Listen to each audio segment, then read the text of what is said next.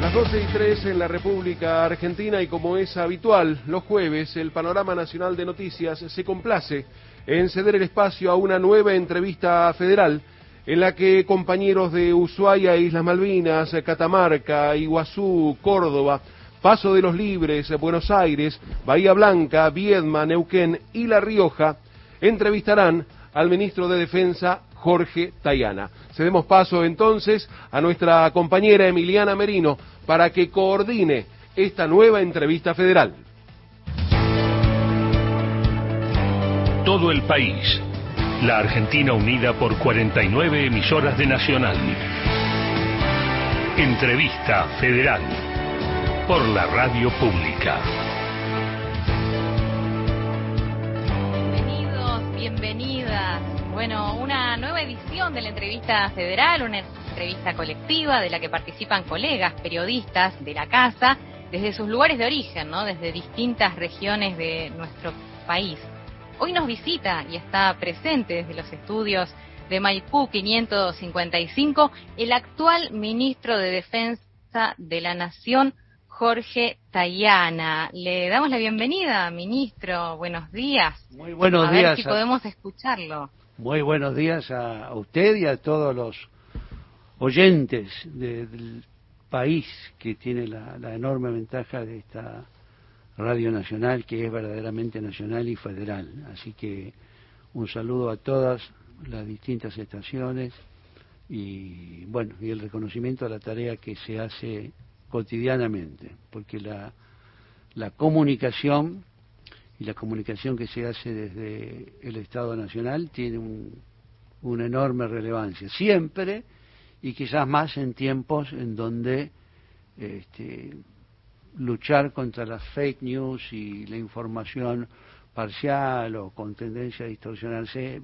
parece que tiene una relevancia mayor que en otros tiempos. Así que nuestro sistema de radio pública tiene más relevancia hoy que en otros momentos del pasado, me parece a mí.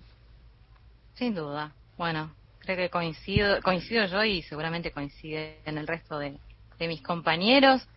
Bueno, ministro, hay mucho para conversar, ¿no? Teniendo en cuenta, más allá de, su cargo actual, la extensa carrera política que, lleva detrás. Recordemos, para quienes nos están escuchando a través de todas las emisoras de Radio Nacional, que bueno, que fue senador por la provincia de Buenos Aires, legislador en la ciudad de Buenos Aires, titular del Ministerio de Relaciones Exteriores, Comercio Internacional y Culto. Y teniendo en cuenta que estamos a, a, muy poquitos días de cumplirse un aniversario más de la Guerra de Malvinas, vamos a arrancar esta ronda de, de preguntas en Ushuaia, e Islas Malvinas, en Radio Nacional LRA 10. No? Allí está Agustina Faure, para empezar. Buenos días, ministros. Buenos, Buenos días, días, compañeros, compañeras. Días, ¿Cómo están? Desde acá, desde Ushuaia, eh, le queremos trasladar la pregunta. El proyecto del Polo Logístico Antártico lleva años en carpeta. Eh, queríamos saber cuáles son los plazos que se tienen previstos y la inversión que se va a realizar y cómo se relaciona este polo logístico con la base naval integrada. Bueno, lo nuestro en realidad es la base naval integrada, ¿no? Esta es la, actividad que hace el Ministerio de Defensa centralmente. La base naval integrada, este, porque digamos, a veces hace una, una, una, o se confunden las dos cosas. En el polo logístico hay muchas cosas que son privadas, que hace la provincia, que hace la nación, y que no son responsabilidad directa de, la, de las Fuerzas Armadas. Nosotros participamos de alguna manera en eso porque al, de, al, realizar la base naval integrada estamos fortaleciendo lo que es el verdadero polo logístico, es decir, que Ushuaia sea una ciudad que desde el punto de vista de sus servicios este, tenga eh, posibilidades para una serie muy diversa de capacidades, servicios, etcétera, etcétera. Nosotros lo que estamos haciendo específicamente es este, construir lo que llamaríamos la base del puente. Es decir, nosotros pensamos que Ushuaia es el puente natural hacia la Antártida. Entonces, si es un puente natural, este, tiene que tener un punto de partida y un punto de llegada. El punto de llegada que estamos eh, desarrollando este año es la base Petrel, que es una base argentina en la Antártida que este, funciona, pero funciona solo como base de verano porque en los años 70, escuchó bien, hace 50 años, se incendió. Y desde entonces, por una u otra razón, no la arreglamos y quedó solo transformada en base de verano y no en base de invernada. La verdad es que a partir de ahí es que se adopta Marambio como la base que a todos nos resuena como la base que se usa cuando uno va a la Antártida. Pero Marambio, si uno va y la mira, es mucha, muy buena, tiene muchas ventajas, pero tiene un pequeño inconveniente y es que está a 200 metros sobre el nivel del agua. Si usted llega en un barco, lo que encuentra es un, un acantilado de 200 metros y arriba de esos 200 metros es que está la base, es que está la meseta en donde baja, está la pista donde puede bajar el, Hércules. Este, en cambio, en la base Petrel, que era la entrada natural y que era que se incendió, está a nivel del mar, tiene mucha más facilidad. ¿Y qué estamos haciendo? Bueno, estamos construyendo, recuperando la base Petrel para que a partir de este año sea una base también de invernada, es una, una de las bases permanentes. Hoy la Argentina tiene 13 bases en la Antártida, 6 permanentes y 7 temporales. Cuando al terminar esta temporada de verano vamos a tener 7 permanentes y 6 eh, temporales. Esa es la pata del puente, digamos, que está en la Antártida. ¿Y cuál es la pata del puente que está de este lado?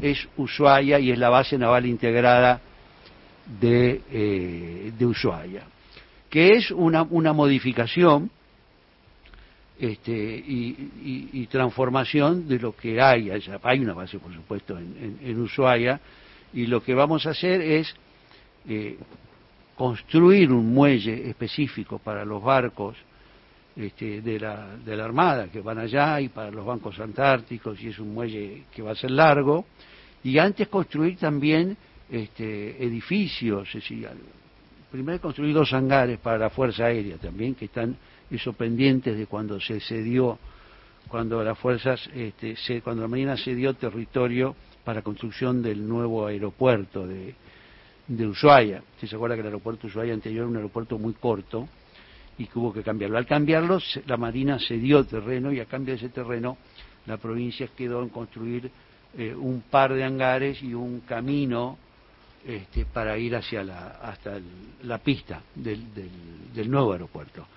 Eso ahora se va a empezar y nosotros vamos a construir también hangares eh, para poder desarrollar la tarea tanto de, de, tener de juntar material como primeramente la construcción. La construcción de un muelle es una tarea compleja en zona fría, sabemos las limitaciones que hay, pero lo primero que vamos a hacer es dos o tres cosas. Hay que empezar, lo que hay que empezar es, es en el fondo de la península, hay que empezar alisando el terreno, está haciendo primero un poquito de análisis de los suelos, alisando el terreno, es decir, nivelando, este, y trayendo los servicios, y lo trayendo porque ahí no hay nada, ahí no hay, no hay, no hay luz, no hay nada, hay que llevar los servicios y preparar el terreno. Esa va a ser la primera parte. Estamos trabajando en eso y vamos a construir lo primero, son estos dos hangares que lo va a hacer eh, Tandanor, este, que es una empresa que las acciones pertenecen en su mayoría al Ministerio de Defensa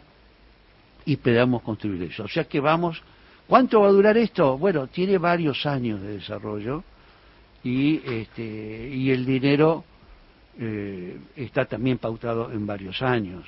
Tiene una primera parte que es una fase A, después es decir, tiene distintas etapas. Lo central es construir primero los, los, los hangares, y los depósitos y luego construir el muelle. Y después vamos a ir construyendo el resto de la base que tiene una serie de facilidades y que también tiene que tener una solución al tema de lo que se llama las viviendas de eh. Ustedes saben que en, en Ushuaia hay toda una situación porque los ushuaienses dicen que la base quedó en el medio de la ciudad. Este, la gente de la Marina dice, no, nosotros hicimos antes la base que la ciudad, la ciudad se ha construido alrededor de la base. Es decir, no es que nosotros pusimos la base en el medio, sino que la base quedó en el medio. Bueno, pero hay, hay muchas cosas. Además, la provincia tiene mucha, mucho interés en desarrollar Esa es una bahía espectacular. Nosotros tenemos que tener una serie de capacidades que hoy no tenemos. Nosotros, por ejemplo, no podemos arreglar buques. Nosotros tenemos una, una, una patrulla que hace lo que se llama la actividad SAR, tiene una zona para SAR, ¿no? SAR es Search and Rescue, o sea, búsqueda y rescate, este, y nosotros tenemos una zona que hacemos en, la temporada junto con Chile, lo que se llama las PAN, que es una cosa que hacemos en conjunto con Chile. Pero otra vez, hace poco, este, este mismo verano, encontramos un buque brasilero que estaba en malas condiciones, con bandera de Brasil, y lo sacamos, estaba, eh, estaba en el, no sé si estaba en el Beagle o estaba más abajo en el estrecho, pero lo cierto es que eh, lo trajimos un rato y después se tuvo que ir a Punta Arenas, porque la, capacidad de reparación de barcos de lo que hoy tenemos en, en Ushuaia es muy limitada. Bueno, eso también hay que ampliarlo. Eso es otra tarea que va a ser entre el polo logístico y entre la, la, la base naval integrada.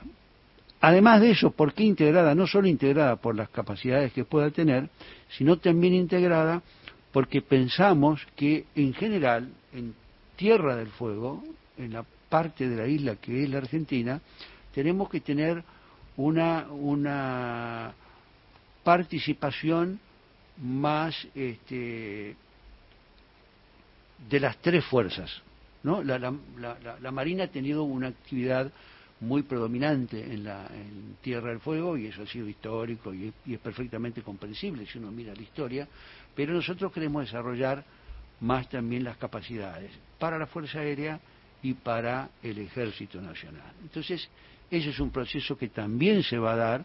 Este, probablemente haya eh, los hangares que tiene que construir este, la provincia que quedan pendientes y que van a estar en la base naval integrada, que por eso es integrada, van a servir para protección de aviones de la Fuerza Aérea, que pueden hacer temporadas ahí y hacer parte de los ejercicios en esa zona para que los pilotos conozcan bien el lugar y puedan volar ahí.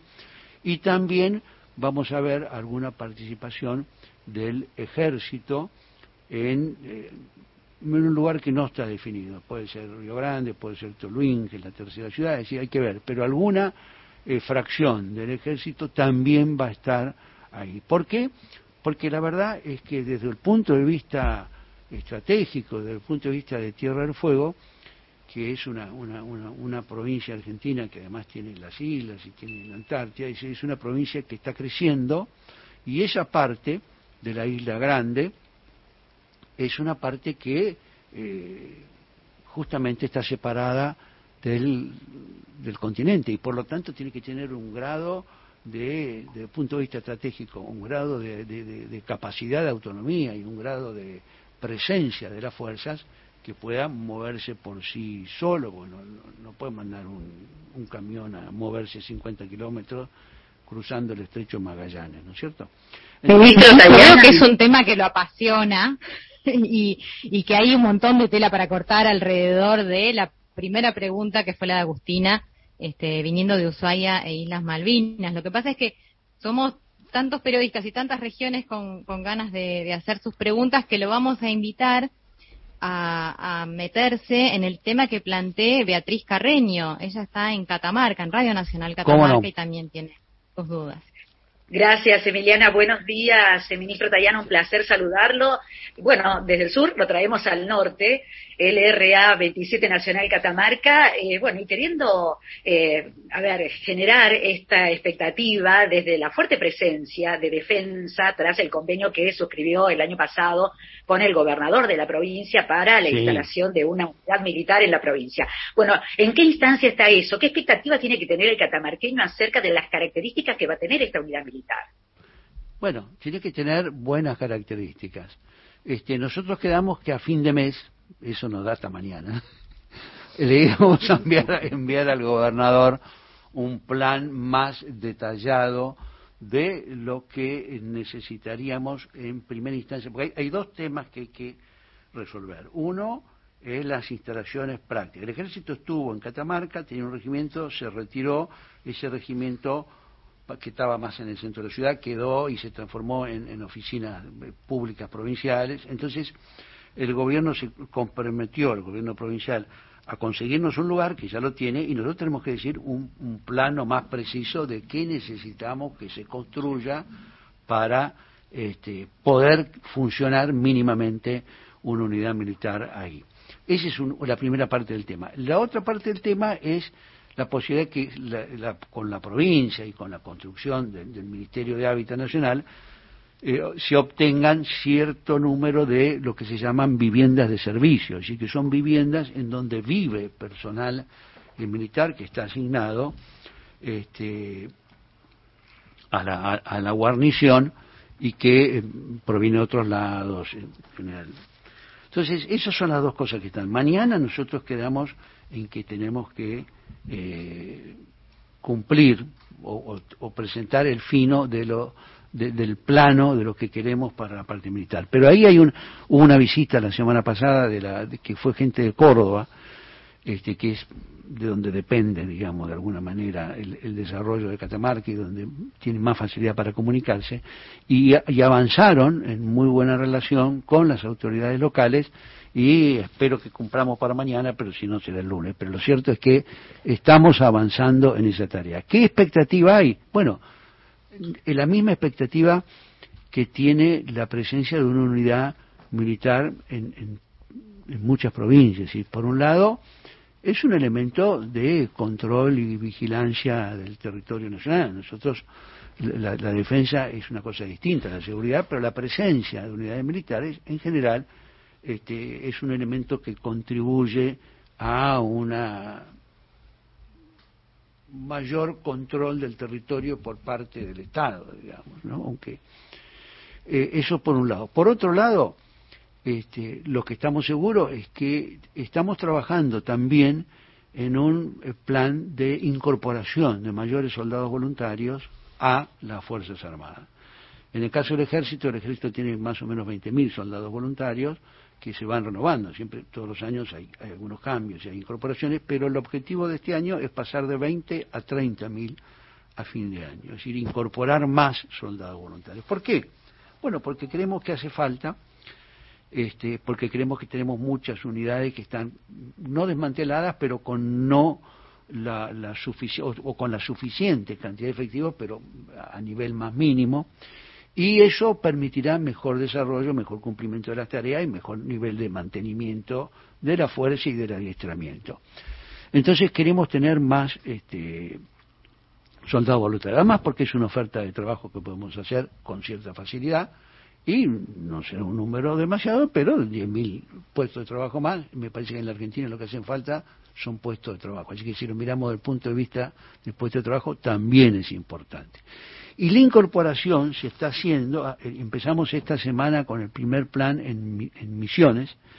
En Misiones tuvimos, este, Misiones tiene varias unidades, así que es una realidad distinta, tiene un, montón de instalaciones, pero en, en, Misiones se aprobó 1.500 candidatos que iniciaron el periodo de instrucción anteayer este, para incorporarse a las Fuerzas Armadas. Pero la novedad, seguramente en Catamarca, por la proporción de la población, será un número menor, pero el tema importante es que eh, van a ser de la localidad, y la idea, o sea, de los lugares, va a ser de la provincia, y la idea que estamos teniendo es que estas incorporaciones este, tengan un elemento también que eh, evite el desarraigo. Esta se evita que evite el desarraigo. Ese es un tema importante, así que va a haber también más posibilidad de trabajo y va a haber mayor presencia eh, militar. Bien, nombraba Misiones, ¿no? Acaba de nombrar el ministro Tayana Misiones, nos vamos a esa provincia, en verdad a, Iguazú, allá está Sergio Martín. ¿Qué tal? Buen día, buen mediodía, ministro. ¿Qué tal? Hace poquito estuvimos eh, compartiendo la inauguración del núcleo de instrucción base, usted que al que usted se refería recién aquí en la ciudad de Posadas. Y le quería preguntar, eh, ministro, si esto forma parte de lo que eh, tanto usted como el, jefe del Estado Mayor Conjunto de las Fuerzas Armadas, el teniente general eh, Paleo, se refirieron en la inauguración del ciclo lectivo 2022 de la Escuela Superior de Guerra, a la nueva doctrina estratégica para la defensa, tanto la incorporación de más soldados al ejército como, por ejemplo, la posibilidad de adquirir eh, submarinos eh, a Francia. Eh, ¿cómo, ¿Cómo está toda esa parte, ministro? Bueno, lo de, lo, de misiones, es, importante. Yo debo una visita a Iguazú, porque además hay una unidad importante y justamente estuvimos hablando el otro día de ir a, a Iguazú. En, en, la experiencia de misiones es muy positiva, primero porque fue la primera que estamos haciendo y después porque tuvimos una ayuda inestimable de la provincia. ¿Qué quiere decir una ayuda inestimable de la provincia? Bueno, un elemento muy importante para previo al inicio del curso de preparación de los soldados de 10 semanas es la selección de los candidatos y el, un tema que es importante en eso es la salud.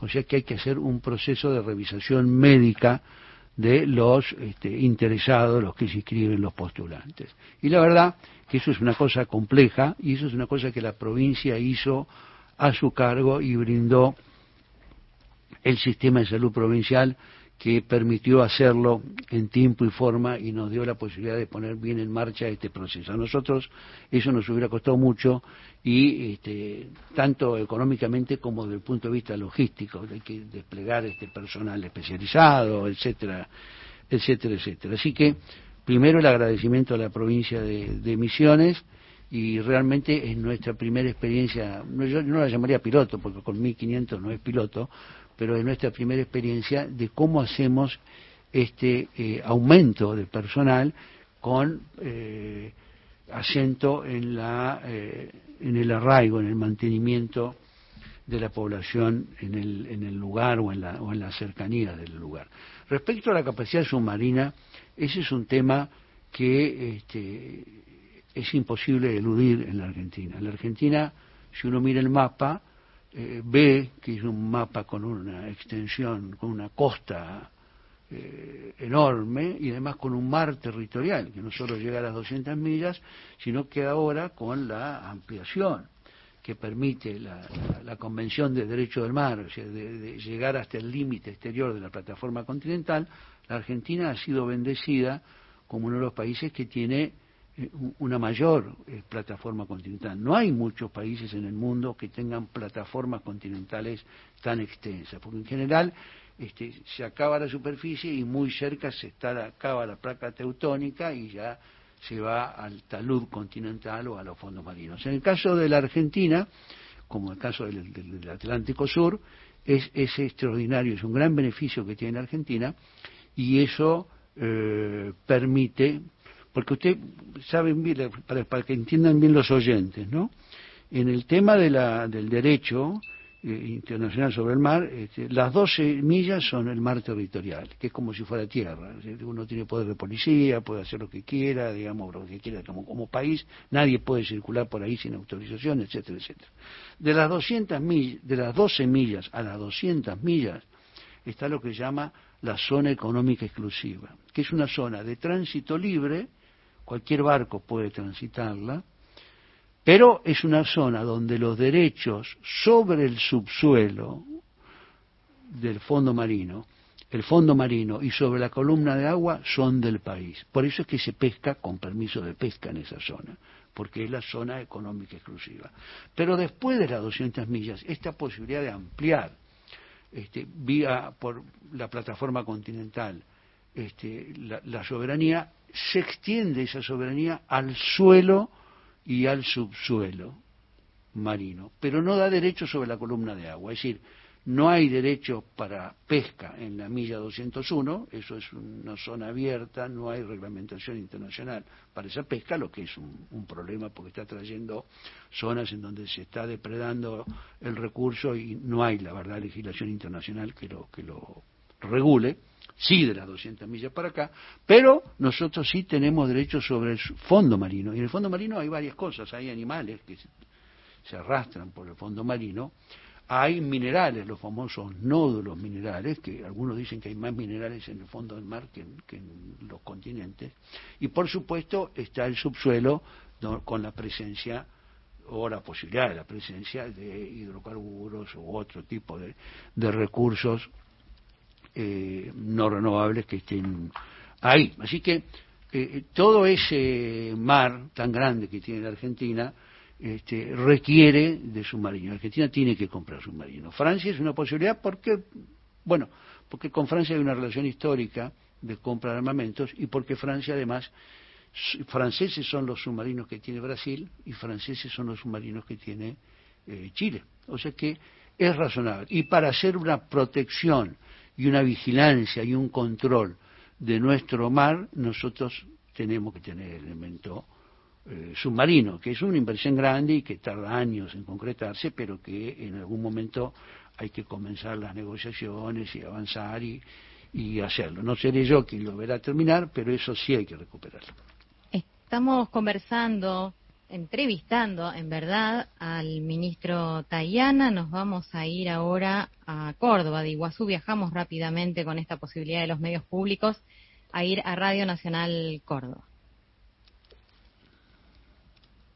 Hola, ministro, ¿qué tal? Muy buenos días. Buenos días, ¿cómo están? ¿Cómo están ustedes? Por la conversación Sabemos que estuvo el miércoles pasado en Córdoba recorriendo la fábrica militar de aviones FADEA. Quería preguntarle por el estado de avance de los programas que están en ejecución en FADEA. Eh, si está FADEA trabajando al máximo de su capacidad o hay en vistas nuevos proyectos. Y también eh, hago un asterisco, eh, le quiero preguntar por el reclamo que vienen haciendo alrededor de 300 trabajadores y trabajadoras de FADEA eh, que han sido despedidos durante la gestión del gobierno anterior de Mauricio Macri, que vienen reclamando su reincorporación. Quiero saber si, bueno, si está al tanto del reclamo y si está en agenda del ministerio darle una vía de solución. Bueno, eh, FADEA está trabajando, está trabajando con, con intensidad.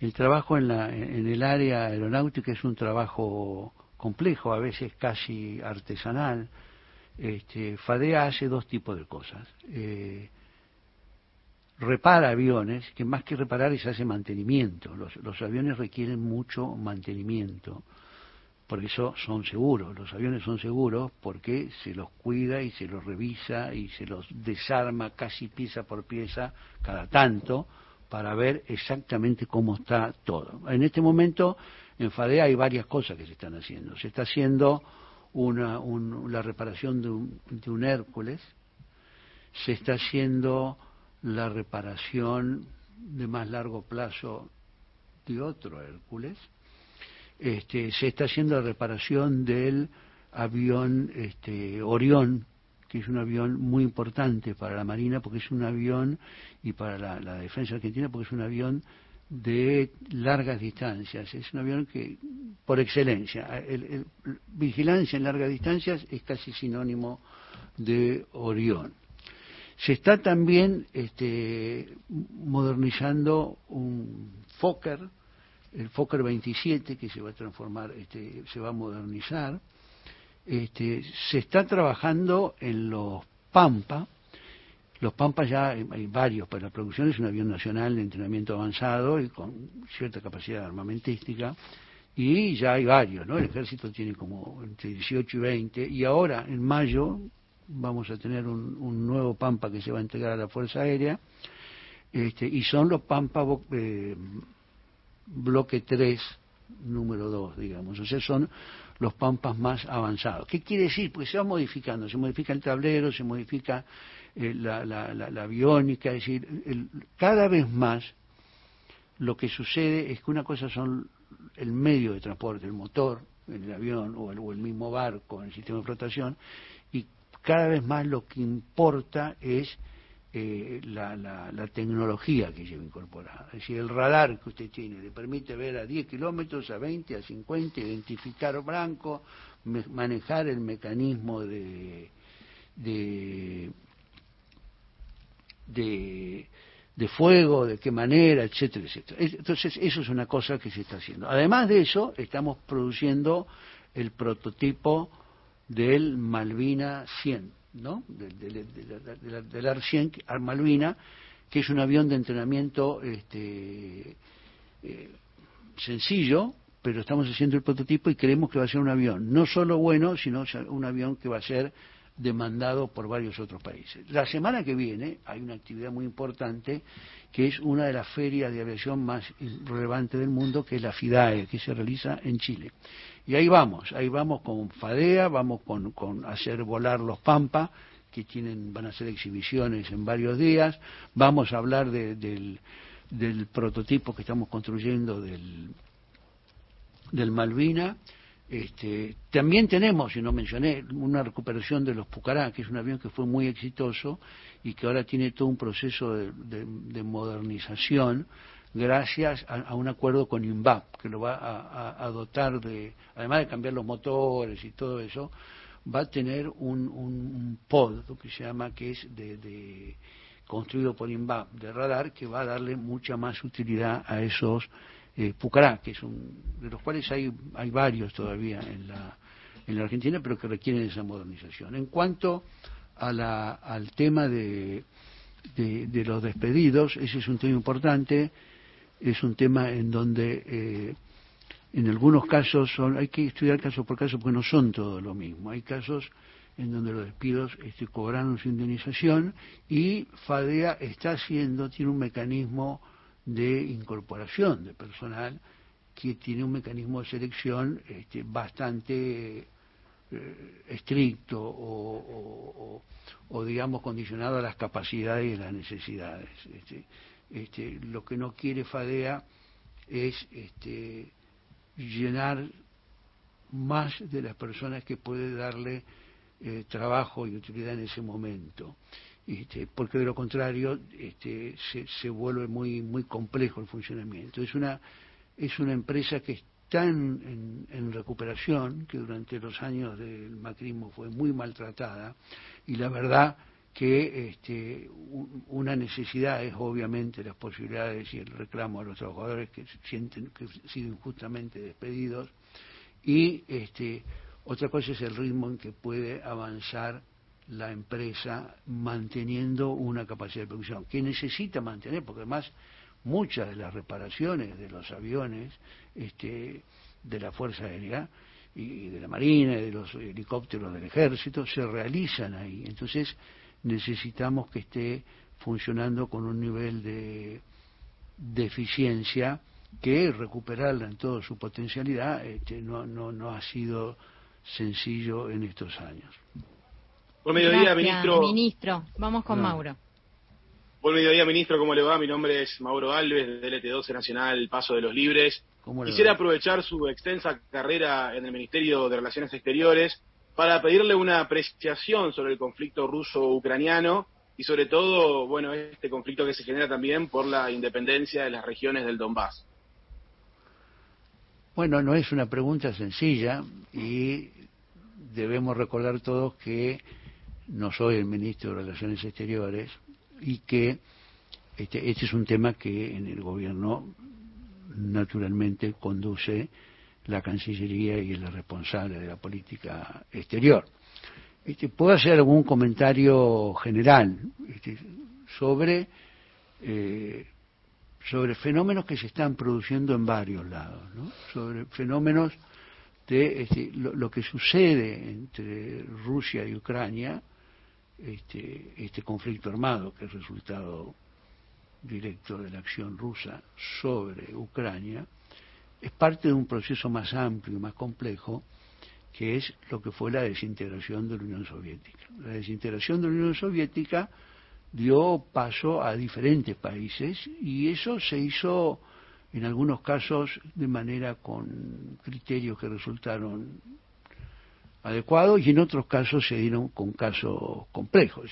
ahora estamos hablando de la cuestión del Donbass, pero hace ayer yo he leído en los diarios otra cuestión, que es lo que se llama el Artsaj o Nagorno-Karabaj, que es un enclave armenio que quedó en relación de eh, dentro de de, Azerbaiyán y que, y que eso ya ha llevado a dos guerras, una primera guerra en 91 donde triunfa Armenia y de alguna manera incorpora el Artsaj eh, a la República de Artsaj y ahora hubo una ofensiva este, azerí que prácticamente ha hecho retroceder y que ha causado muchas víctimas. o sea, los temas de, la, de digregación de la Unión Soviética, de la, desaparición de la misma, tienen eh, bastante eh, complejidad. De hecho, este, nosotros tenemos que recordar que hay este, que es una pared, es una, es una guerra que se da en un territorio en donde eh, durante mucho tiempo este, no fue todo lo mismo o durante mucho tiempo fueron muy parecidos, es decir, el, el, el Principado de Kiev es el, el, origen de la primer ruso, o sea, la primera unidad rusa. Es decir, ustedes saben que los, en Grecia y en Rusia se escribe con alfabeto cirílico. El alfabeto cirílico lo difundió quién? San Cirilo, que es el que llevaba el alfabeto cirílico. ¿Y dónde lo difundió? En Kiev. ¿En cuándo? En el siglo IX. Entonces, hay problemas complejos, históricos, hay una situación este, que es este, una guerra en Europa, es la segunda guerra en Europa después de la de, la caída del muro, ¿no? Porque tenemos que recordar la, la guerra en Yugoslavia que terminó con la desaparición de Yugoslavia y la, eh, la transformación de, de, eso en varios países. El último acaba recién de ser reconocido, Macedonia del Norte, por Grecia, porque disputaba el nombre. ¿no? O sea, son temas complejos que deben solucionarse obviamente a través de la paz y no a través de la acción este, armada y que este, en realidad hay mecanismos para resolverlo a través del diálogo. Esperemos que cese pronto la acción armada y que eh, se, restablezca un, un diálogo y que ese diálogo logre un acuerdo duradero y beneficioso para ambos países. Estamos en la entrevista federal con el ministro Jorge Tayana, ministro de Defensa, a quien estamos recibiendo en el estudio de LRA1 aquí en Buenos Aires y en el marco de la guerra. Eh, ministro, yo le quería preguntar, porque ayer unas declaraciones del ex ministro Agustín Rossi respecto ¿no? del conflicto bélico entre Ucrania y Rusia. Dijo que hace dos años no se imaginaba esto. Y en ese contexto y a los 40 años de cumplirse en, breves días de la guerra de Malvinas, dijo que estando Malvinas militarizada, Argentina no estaría en condiciones de eh, eh, poder defenderse de un posible conflicto armado. Militarmente, digamos, en lo que tiene que ver con las Fuerzas Armadas y em, en el marco del equipamiento necesario para, digamos, defender el territorio argentino, ¿Qué es lo que se está haciendo a través del FONDEF. Bueno, primero una, una, una, mención para enmarcar el proceso, ¿no? Este, la Argentina tiene en la Constitución Nacional, aprobada en el 94, una cláusula transitoria que establece una obligación en la política internacional específica que es que a través de los medios políticos y diplomáticos se debe recuperar el ejercicio de la soberanía sobre las islas eh, Malvinas, Georgia, Sangre del Sur y los espacios marítimos circundantes, ¿no? Dice correspondientes. Eh, o sea que nosotros tenemos un mandato constitucional de recuperar esas islas, el ejercicio efectivo de la soberanía. Pues la soberanía no la perdemos, la tenemos, solo que nos las han usurpado las islas, o sea, no podemos ejercitarla. Este, si usted le roban un reloj, este, el reloj sigue siendo suyo, aunque lo tenga el ladrón. Y en esto es lo mismo. Los ladrones son los británicos que nos robaron las islas. Sencillo. Y nos roban de paso todo lo que pueden. La pesca, en fin. Antes eran las focas, todo lo que pueden. E, efectivamente, como dice el exministro Rossi, hay una, hay una, hay una militarización de la presencia británica en el Atlántico Sur, lo cual es contrario a la declaración del Atlántico Sur como zona de paz, ¿no? Y zona además libre de armas de destrucción masiva, cosa que los británicos sí llevaron durante la este, durante el conflicto de de Malvinas, violando normas básicas, ¿no? El Tratado de Tlatelolco, el, el acuerdo sobre este, desnuclearización del Atlántico Sur, todo eso que ellos no respetan, ¿no? Lo cual es una vergüenza porque es un es un es un país, un reino que este, es uno de los privilegiados en el Consejo de Seguridad por tener el derecho del veto. Este, y uno debería pensar que los países que tienen derecho de veto deberían ser países que actuarán en ese, ya que tienen ese poder privilegiado, este, de una manera prudente, sabia y más responsable. Bueno, ellos no lo hacen, ellos este, se dedican a usurpar tierra extranjera y a robar lo que puedan. Es una vieja práctica británica de hace algunos siglos. Eh, en cuanto a la estrategia argentina, la Argentina tiene una estrategia defensiva y eso está establecido claramente en la directiva de política de defensa del presidente del año pasado. La estratégica es defensiva, autónoma y cooperativa. ¿Qué quiere decir que es defensiva? Quiere decir que Argentina no va a agredir a nadie. Pero ¿qué quiere decir que sea defensiva? Que, que sea defensiva no quiere decir que sea eh, desarmada y que esté inerme para que la ataque cualquiera. Al contrario, tiene que tener una capacidad disuasiva. Una estrategia defensiva solo funciona si el país tiene una capacidad disuasiva. Es decir, si nadie lo va a atacar, porque es mejor que no lo ataquen, porque si contesta va a contestar con firmeza. Eso requiere en la Argentina un reequipamiento de las Fuerzas Armadas, que por muy diversas razones que están claras en nuestra historia, en nuestro proceso político-económico, han sufrido además de la derrota militar en Malvinas, una serie de, procesos en donde se han visto reducidos su capacidad este, de acción y de respuesta fuertemente. Por eso es que se aprueba, junto con la estrategia de defensa, el FONDEF, el Fondo para la Defensa, que es un, es un crear un fondo específico con asignación de recursos específicos a partir de parte de la recaudación y con un número que aumenta para proveer a la, al reequipamiento de la Fuerza Armada. ¿En qué sentido? además con directivas bastante claras. Primero, hay que arreglar lo que se puede arreglar. Segundo, hay que modernizar lo que se puede modernizar.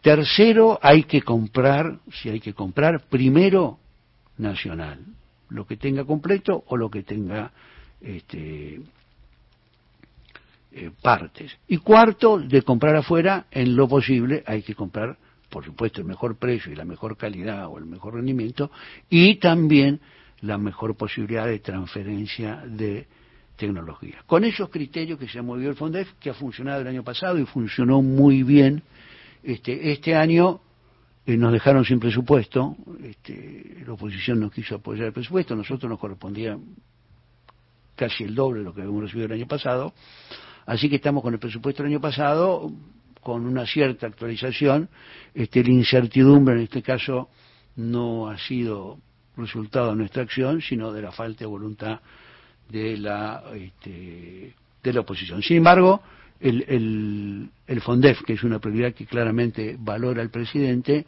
va a tener recursos y va a continuar su tarea de reequipamiento. De hecho, hemos puesto varias cosas en marcha y esas cosas, lo que pasa es que una de esas cosas tardan. Hay cosas que compramos y que tardan en llegar, pero van llegando. Así como va a llegar el Pampa en mayo y llegaron dos de los B200, de los 12 que compramos, van a ir llegando a lo largo del año bastante, van a llegar los primeros tanques este, TAM 2C que están modificados, en fin, va a seguir.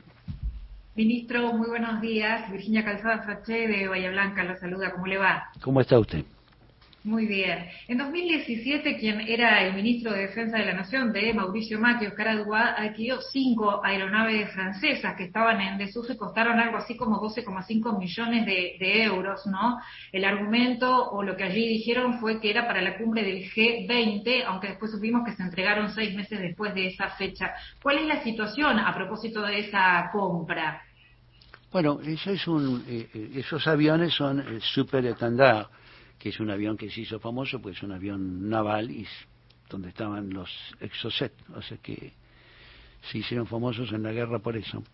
Eh, el caso es un caso que está en análisis, que ha merecido preguntas de, distintos lados, que ha merecido también una solicitud de información de la Oficina Anticorrupción y al que nosotros ya hace un tiempo pusimos en marcha una auditoría interna para ver cuál era la situación exacta. Porque lo, que usted dice es claro, si, si eran para el, para el G20, no eran para el G20 porque llegaron después. Ahora, ¿cuál es el problema? El problema es que los aviones venían no en condiciones de volar. Hay, aviones que a veces están viejos, en el sentido que le quedan pocas horas antes de grandes arreglos, pero estos aviones eran aviones que no estaban en condiciones de volar. Y no solo no estaban en condiciones de volar, sino que no está garantizado, entendemos nosotros, en, la forma que se contrató, el acceso a los eh, repuestos para que puedan volar. Entonces los cinco aviones, la Marina ha preservado un par de ellos para tratar de conseguir, ha buscado repuestos, pero eso no es una tarea sencilla. Y este, en el medio de todo eso está la interdicción este, británica, ¿no? Ustedes saben que los británicos vetan cualquier venta a la Argentina eh, de material militar que tenga componentes británicos, ¿no? Los componentes británicos dicen, bueno, si es un relojito o un tacómetro lo cambio, pero lo que pasa es que hay algunas cosas que son un poquito más complejas. Por ejemplo, uno de los temas donde los británicos tienen una gran este, expertise y, mucho desarrollo empresarial mundial es en los asientos electables, que usted comprende que con un piloto de casa es la vida. Este, bueno, entonces hay una serie de elementos eh, que estamos en estudio, yo no quiero pronunciarme, este, es obvio que no fue una compra razonable porque han pasado una serie de años y a pesar de los esfuerzos de la Marina no se han logrado conseguir esos repuestos, o sea, en todo caso se compró algo que parece que es muy difícil lograr este funcionar. Está terminándose la auditoría nuestra, se la mandaremos a la oficina anticorrupción y ellos verán si entienden que hay este, responsabilidades que, que hay que llevar a la justicia. Buenas tardes, ministro Carolina González, desde LRA2 en Viedma, provincia de Río Negro. Le saluda. ¿Cómo le va? ¿Cómo le va? Bien, ¿usted?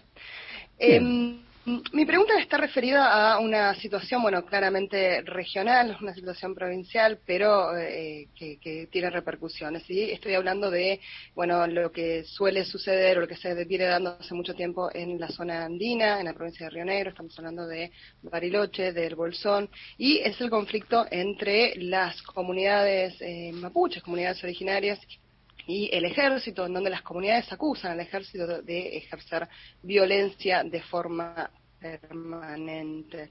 Eh, la pregunta es, bueno, ¿qué, qué, cómo está interviniendo el ministerio? ¿Qué está pasando con, con, esa, o, si desde el ministerio vemos si está viendo, reviendo cuál es la relación que existe ya de larga data entre el ejército y las comunidades originarias?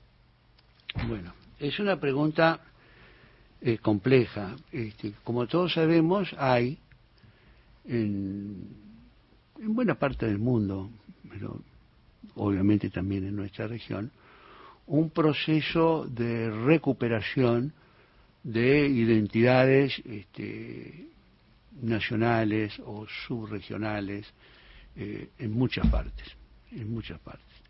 Este, el proceso de eso es lo que ha llevado a que algunos países se declaren directamente plurinacionales y busquen esa respuesta este, nosotros tenemos una población este, originaria que se autoidentifica como mapuche.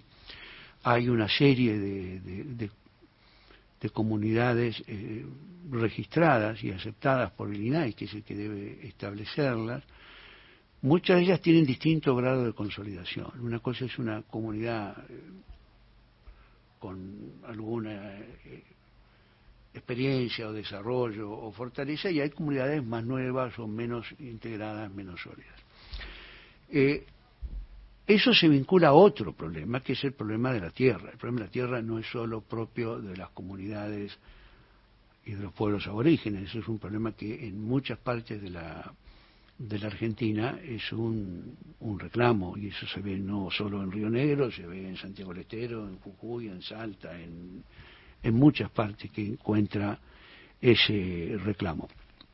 Yo no creo que haya eh, muchas denuncias de violencia contra el ejército, porque el ejército no tiene actuación en los temas de seguridad. Lo que hay es un reclamo de hace tiempo, en un caso reciente que una jueza este, otorgó ante un amparo un recurso en una propiedad vinculada a un regimiento en donde sí, por la, por la fuerza, se había eh, destruido una huerta, pero años atrás fue eso, eso no fue ahora, fue años atrás y no actuó el ejército por su cuenta, actuó en ese momento por orden del juez que después cambiaron, no sé si el juez o la orden, pero lo cierto es que después dijo que esa zona de la huerta, ese estudio, tenía que devolverse a esa comunidad. Este,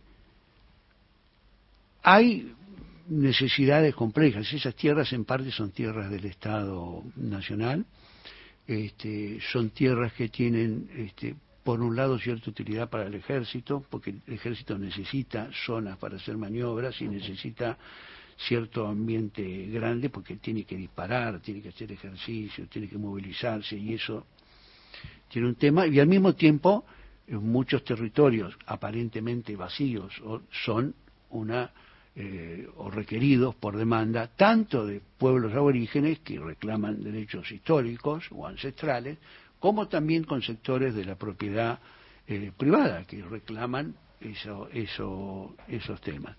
Son temas complejos que deben resolverse a través del, del diálogo. Este, el ejército ha tenido un rol importante. Hay experiencias provechosas. Pulmarí es una experiencia bastante interesante, donde hay un directivo, donde están representando de pueblos aborígenes, este, representantes del ejército. Hay otros casos que son que eran tierra del ejército en San Martín de los Andes y se han hecho comunidades este, con participación, diríamos, de criollos y de pueblos originarios. Hay otro caso en, en, en fin, hay, hay varios ejemplos de distintas soluciones. Creo que hay que encontrar solución, hay colaboración, este, y me parece que sí, lo que nosotros tenemos es una visión de la Argentina como un Estado nacional, ¿no? O sea, este... Ministro Tayana, estamos a solo cinco minutos del cierre de la entrevista federal, pero vamos a viajar a La Rioja. Muy bien. Está Ezequiel Fuentes Sauma, ¿sí? Para hacer la última pregunta. buenos días, ministro. Bueno, como dijo mi compañera de La Rioja, los saludamos. ¿Cómo Quiero consultarle sobre la mm, activación de la base chamical en nuestra provincia y también aprovechar los últimos minutos para pedirle una reflexión sobre Malvinas a días de cumplirse 40 años de aquella gesta. Bueno, en el Chamical este, estuvimos, se está reactivando, se va a usar sobre todo, base de la Fuerza Aérea, se va a usar sobre todo para el tema de los aviones no tripulados. Ahí tiene una larga historia de ensayos de cohetería. Cuando uno ve en la base del Chamical que en 1963 Argentina puso un cohete a 180 kilómetros con un mono, Juan, y el mono volvió vivo, bueno, demuestra un desarrollo tecnológico que dice, bueno, ya hace 60 años hacíamos eso, y ahora no podemos, ¿qué, qué, qué nos ha pasado, no? Es decir, cómo se ha frustrado unas capacidades, capacidades tecnológicas y cómo se ha dificultado el desarrollo de ciertas habilidades que estaban. Bueno, eso es una cosa. Nosotros vamos a desarrollar Chamical, ya está en marcha, ya pusimos un par de casas, vamos a trabajarlo y ahí se va a trabajar en este en no tripulados y también un poco en, en, cohetería y eso va a estar. Y eso va a servir, este, nosotros estuvimos, estuvimos con el intendente Chamical, estuvimos con el gobernador, también aproveché y me corrí para ver este, la ermita que se ha construido en, homenaje a, a Monseñor Angelelli, este, a quien yo tuve el gusto de conocer. Nosotros irrespetuosamente le decíamos el pelado, este, pero él tuvo un rol extraordinario. Eh, eh, una reflexión sobre Malvinas, me pide usted. Bueno, se cumplen 40 años. Este, yo creo que hay que insistir en un punto claro. ¿Vamos a recuperar las Malvinas? Yo estoy convencido que sí. Ahora, tenemos que cumplir ciertos requisitos. ¿Qué requisitos?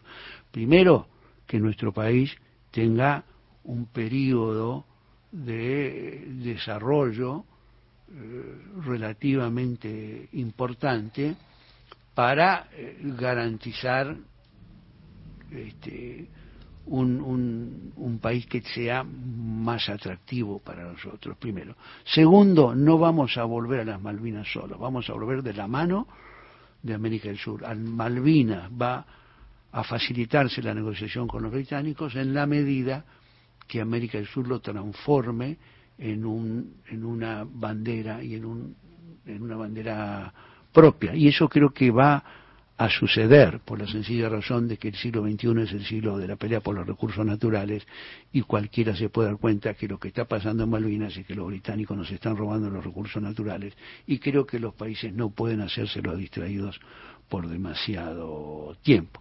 Por lo demás hay que tener una presencia activa que se está retomando, que no se tuvo durante el periodo del gobierno Macri. es, impresionante mirar los documentos donde no salía el tema Malvinas o no se lo mencionaba en reuniones bilaterales con países amigos. Este, y eso, por supuesto, hay que tenerlo presente. Este, cada diplomático del mundo, cuando ve que se acerca un argentino, debería decir, ahí vienen los de Malvinas. Eso es lo que nosotros tenemos que tener presente y tener presente en estos 40 años que más allá de las condiciones políticas que llevaron a, esa guerra, hay el heroísmo de los que dejaron su vida defendiendo la bandera, defendiendo la tierra, defendiendo la patria, y de los veteranos que lucharon con honor y guía y hoy están entre nosotros. A todos ellos, a todos ellos, el 2 de abril hay que hacerles un gran homenaje y una gran conmemoración. Gracias, ministro.